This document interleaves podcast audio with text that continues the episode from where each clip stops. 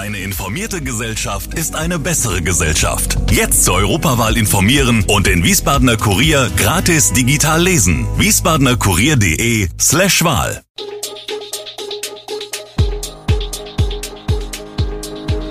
Gude, unser morgendliches News Update. Das Wichtigste aus Wiesbaden für Sie im Überblick. Guten Morgen aus Wiesbaden an diesem 16. März.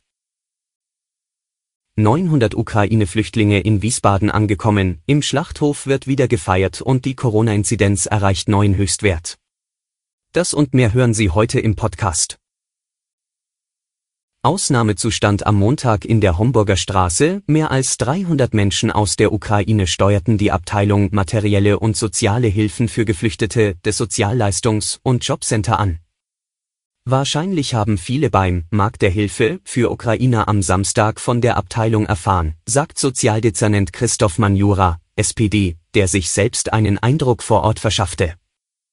Die Sprachmittler vom Verein Migramundi seien permanent im Einsatz, denn die Zahl der Ukrainer steigt stetig. Am Montagmittag waren es mehr als 500 Flüchtlinge in Wiesbaden, am Abend schon 800 und am Dienstagnachmittag 900. Die tatsächliche Anzahl könnte sogar höher liegen, denn, anders als bei den Flüchtlingsströmen 2015 und 2016 kommen die Menschen aus der Ukraine dezentral in Wiesbaden an und nicht nur mittwochs über die Erstaufnahmeeinrichtung, erklärt man Jura. Je zur Hälfte sind die Ukrainer in städtischen Gemeinschaftsunterkünften oder privat untergekommen. Manche Wiesbadener würden trotz beengter Wohnverhältnisse Menschen bei sich aufnehmen, zumindest für ein paar Wochen. Ein Ende der Kämpfe in der Ukraine ist weiter nicht in Sicht.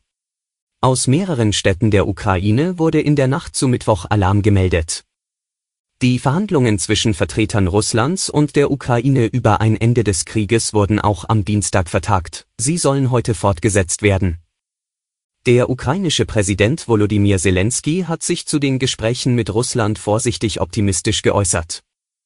Die Verhandlungspositionen hörten sich realistischer an, sagte er in einer in der Nacht zu Mittwoch veröffentlichten Videobotschaft.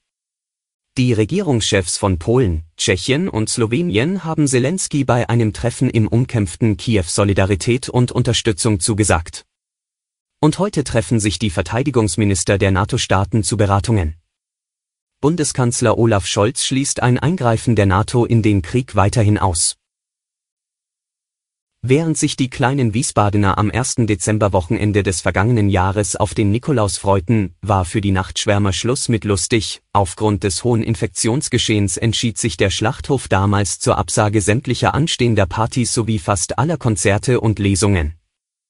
Aber jetzt stehen die Zeichen wieder auf Party im Schlachthof. Ende März soll der kulturelle Dornröschenschlaf rund um den Wasserturm beendet sein da bundesweit weitere Lockerungen der Corona-Regeln nach dem 20. März vorgesehen sind. Wir gehen davon aus, dass wir nach dem 20. März wieder vollumfänglich veranstalten können, teilt Pressesprecher Hendrik Seiplerotter mit. Der Startschuss fällt am 22. März mit einem Skarswing-Konzert von La Pegatina im Kesselhaus. Die erste Party steigt mit 80-90-00 am 25. März in der Halle. Auch der beliebte Open-Air-Flohmarkt wird wieder stattfinden, das erste Mal am 2. April. Die Landeshauptstadt Wiesbaden wird den Ball des Sports von 2023 an nicht mehr finanziell unterstützen. Das hat der Magistrat am Dienstag entschieden. Bürgermeister und Wirtschaftsdezernent Oliver Franz, CDU, fand keine Mehrheit für seinen Versuch, die Benefizveranstaltung noch in Wiesbaden zu halten, Franz hatte mit Lotto Hessen einen potenten Sponsor an Bord geholt, der jährlich 400.000 Euro zugeschossen hätte. Aus städtischen Mitteln hätten pro Jahr rund 250.000 Euro bezahlt werden sollen. Im Gegenzug hätte die Stadt für die Vermietung des Rhein-Main-Kongress Center, RMCC, rund 550.000 Euro Miete kassiert. In den vergangenen 25 Jahren war der Ball des Sports finanziell noch nie so attraktiv für uns wie jetzt, sagt Franz auf Anfrage. Er ist enttäuscht und verweist auf eine direkte Wertschöpfung in Stadt und Umland von 1,6 Millionen Euro pro Ball des Sports. Nun noch ein Blick auf die Corona-Lage. Kurz vor dem Auslaufen zahlreicher Corona-Vorgaben steigen die Zahlen in Deutschland weiter deutlich. So meldet das RKI aktuell 262.593 Neuinfektionen binnen 24 Stunden.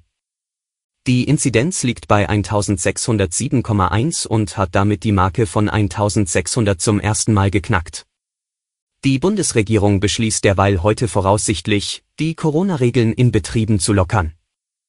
Die gesetzliche Verpflichtung zum Homeoffice soll entfallen. Außerdem sollen die Arbeitgeber in Zukunft selbst die Gefährdung durch das Virus einschätzen und in einem betrieblichen Hygienekonzept entsprechende Maßnahmen festlegen.